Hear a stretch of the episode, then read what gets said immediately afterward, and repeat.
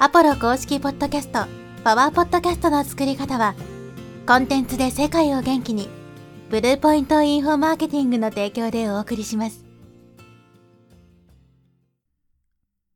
はい、こんにちは、ポロです。今日はですね、シリーズ型、エピソード型という話をしていきます。ポッドキャストですね、このシリーズ型っていうパターンとエピソード型っていうパターンがあって、多くの場合ですね、ほとんどの人がまあ後者のエピソード型の、まあ、ポッドキャストをね、配信しているということですけど、まあ僕自身も、まあこのチャンネルも含め、メインチャンネルはエピソード型です。エピソード型っていうのはどういうことかっていうと、一つ一つのエピソードが独立して、もう成立しているようなものをエピソード型というわけですね。でそれに対してシリーズ型というのは、その、例えば一つ目のエピソードと二つ目のエピソードが繋がっていてみたいなね。で、三つ目、四つ目、五つ目と、まあ、繋がっているみたいなね。だからそこの秩序というか、それが乱れてしまうと成立しないみたいなね。パターンがシリーズ型です。例えば、そのポッドキャストでね、なんかこう物語とかストーリーとかをこうね、読むようなチャンネルがあった場合、まあ一つのエピソードでね、2時間とか3時間収録するってないと思うんで、例えば第1話、ね、30分とか第2話30分みたいな感じだと、やっぱりその第2話の聞く前に第1話をね、聞かないと、その話の内容がよくわからないみたいなね、ことになるから、こう順番に最初から聞かないといけないという風になるのがこれシリーズ型です。で、シリーズ型の場合っていうのは、あの、ポッドキャストの表示の場所ですね。あそこを、小順か高順かってあると思うんですよ。だから最新順なのか、その、ね、えー番号が若い順なのか、によって変わるわけですよ。エピソード型の場合は最新順ですね。最新のエピソードが一番上に来るわけですけど、シリーズ型っていうのは一番古いエピソードですね。第1話が一番上に来ないと。都合が悪いので、その辺でね、小順なのか高順なのかっていうところも変わってきます。で、あとはですね、このシリーズ型、エピソード型っていうところで言うと、完結式のポッドキャストチャンネルっていうのもあるんですよ。基本的にこのポッドキャストっていうのは、まあ他のブログとか YouTube とかと一緒で、この最終回みたいなのって基本的にないと思うんですよ。だけど、そのポッドキャストのチャンネルによってはですね、例えばもう30本だけね、えー音声を上げて、もうそれで全部成立するみたいなチャンネルも中にはあるんですね。例えばコピーライティングのなんかじゃあチャンネルがあった場合、その1話から30話まで聞いたら一通りそのコピーライティングのね、ことがわかるみたいな。まあ、そういうちょっとオーディオ、まあ、セミナーみたいな感じで、そういうチャンネルを作ってる人も中にはいます。だからその人は別に、まあ、そのコンテンツで価値提供だけして、もうそれでいいっていう人ですね。ずっと情報発信し続けるつもりはないけども、一つの、まあ、オーディオ講座みたいなものを無料で提供したいときには、このシリーズ型にして、でも、何話完結みたいなね、感じでやることもできると。なので、まあ、複数ポッドキャストチャンネルをね、やっているような人っていうのは、一個そういうような形で、まあ、完結式にしてもいいと思います。もう本当に例えば、そのね、何か特定のトピックに関して、ね、30本なり、まあ別に60本とかでもいいですけど、もう最終回を決めてね、こういう状態からこういう状態までなるまでの、まあその話を伝えていきますね、みたいな。そういうコンセプトでやっていくっていうのも一個ありなんですね。で、まあ、このシリーズ型エピソード型っていうところですけど、このシリーズ型って例えば YouTube だとどうなるかってことなんですけど、例えばその1話を見て2話を見て3話を見てみたいなね。それがその物語とか、そういったもの、ドキュメンタリーとかね、そういうのじゃなくても、僕たちみたいなビジネスとかに関して発信してる人でも、例えば、この話の続きをね、じゃあ次の動画見てくださいとかってあると思うんですけど、それってなかなか YouTube だとうまくいかないですね。YouTube ってこう最後まで見る人が少ないので、だいたいその半分ぐらい、だいたい50%ぐらいですね。箇所まで来たら離脱が起こるんで。だから次の話見てくださいって言っても、その次の話見てくださいに行くまでにもういなくなっちゃうみたいなね、ことが起こるわけですけど、このポッドキャストっていうのは、まあ連続再生ですしね。まあこのリテーションレートも高いので、最後まで聞いてもらえるわけですね。しかもそのビンジリスニングって言って、もうまとめ聞きというかね、一回聞き始めたらもう10本とか20本連続して聞き続けるみたいな。そういったことが起こりやすいんで、こういうシリーズ形式のコンテンツに関しては、まあ、ポッドキャストがすごく相性がいいわけですね。例えばブログなんかもそうですけど、ここまでね、途中まで書いて、続きはね、次の記事でって言っても、クリックしない人の方が多いと思うんですよ。クリックする人よりも。だからそういった何かこうね、え話の続きみたいなものをやりたい時っていうのはあんまりこう、やり方がね、うまくいかないとかって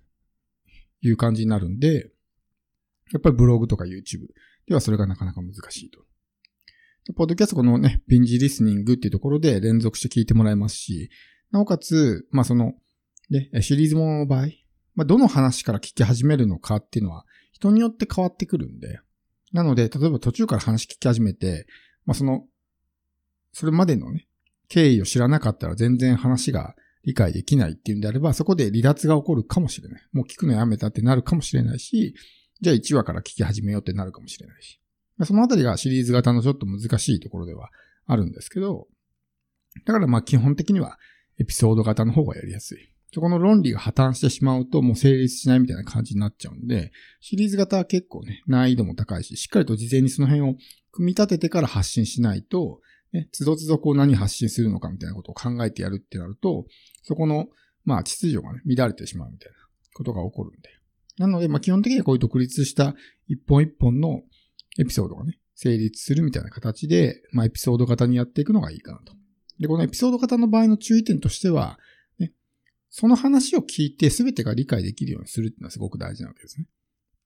だからさっきのケースで言うならば、例えばエピソード型なのに、他のエピソードを聞いてないと話が理解できない、ついていけないっていうのはまずいわけですよ。例えば過去の話で、ね、山田さんっていう人が出てきて、で、山田さんっていう人が出てきた話、そのエピソードを聞いたことがある人ね、この間話した山田さんがね、みたいなことを言っても理解できるわけですけど、そのエピソードを初めて聞いた人もいるわけですよ。だから山田さんのことを知らない、過去に山田さんのことについて話してるのを知らない人が、この間のね、山田さんがねって言われても、わからないわけです。誰それってなるんですよね。そういう難しさもあるから、エピソード型っていうのは基本的に初めて聞いた人でも、ね、その話を聞くだけでわかるっていうね、状態にしておかないと。今までの話を聞いてるっていう前提で話をしてしまうと、それがリスナー離れにつながったりとかするわけですね。でも発信者側はその自覚がないわけですよ。もう過去に話したからみんな聞いてるでしょっていう前提で発信してしまうんで、そういったね、まあ発信者側と、まあその聞き手側、リスナー側との間にそういうちょっと溝みたいなね、ズレが生じてしまうわけですね。それは本当にエピソード型は気をつけないといけなくて。なので、まあそのね、例えば、エピソード型の人がどういう風にしてるかっていうと、例えばこの話に関してはね、エピソードナンバー310何番でね、話してますとかっていう風に言う人もいますし、このエピソードナンバーを振るのかどうかっていうのもね、結構議論があって、つけるべきだっていう人もいれば、つけない方がいいっていう人もいるんで、この辺はまあちょっと人によってね、変わってくるかなとは思うんですけど、後々そういう参照するときにすごく便利なんで、まあ、ナンバリングするっていうのはね、まあ親切でもあるのかなとは思うんですね。うん、まあエピソードナンバーを、ナンバー何番でね、喋ってますって言ったら、その話について詳しく知りたい人はそれをね、気に言ってくれると思うんで。なので、まあ、つけてもいいかなと思うんですけど、僕はちょっとね、もう、あの、発信し始めたタイミングでそういうナンバリングをしてなかったんで、もう今更つけるのも大変なんでつけてないんですけど、まあそういうような感じでね、えやっていく。まあ、そのあたりの工夫も考えていかないといけないわけです。なので、まあ今回ね、まあ主にシリーズ型に関してお話をしましたけど、ポッドキャストはこういうね、いろんなパターンとかバリエーションとかね、まあできるメディアですし、ちょっと他のブログとか YouTube とかね、SNS とは、まあちょっと毛色が違うとかね、スタンスが違う、やり方が違うっていうのがこのポッドキャストなんで、そのあたりを、まあ、最大限にね、こう、活かしてというか、発揮して、まあ、活用してね、上手に。で、自分の情報発信とか、集客マーケティングにつなげていくっていうのはね、すごくいいと思うんで。まあ、本当にね、いろんなパターンのポッドキャストが作れますから、今回のシリーズ型っていう話で、でこういうの作ってみようかな、みたいな。ださっきも言ったみたいな、無料のオーディオセミナーみたいなのもいいわけですよ。1話から30話まで聞いてもらって、30日間でこういう状態になりますみたいな。マインドセット講座みたいなのでもいいですね。そういうのを作って、無料で出してあげる。そうするともう全部聞いてくれたらね、すごく信頼も溜まると思うんですよ。なんでそういうような形で一つの、まあ、無料コンテンツみたいな感じで出すというのもありかなと思うんで。まあいろんな活用方法ありますしね。まあそういったところも踏まえてやっていくといいかなとは思うんですけど、やっぱりちょっと難易度が高かったりとかね、しっかりときちんと事前に組み立ててからやらないといけないっていう、まあ、大変さがあったりとかするので、まあ最初ね、初めてやる人ってのはエピソード型の方がやりやすいと思うんでね。まずはそっちから始めてもらうっていうのをお勧めします。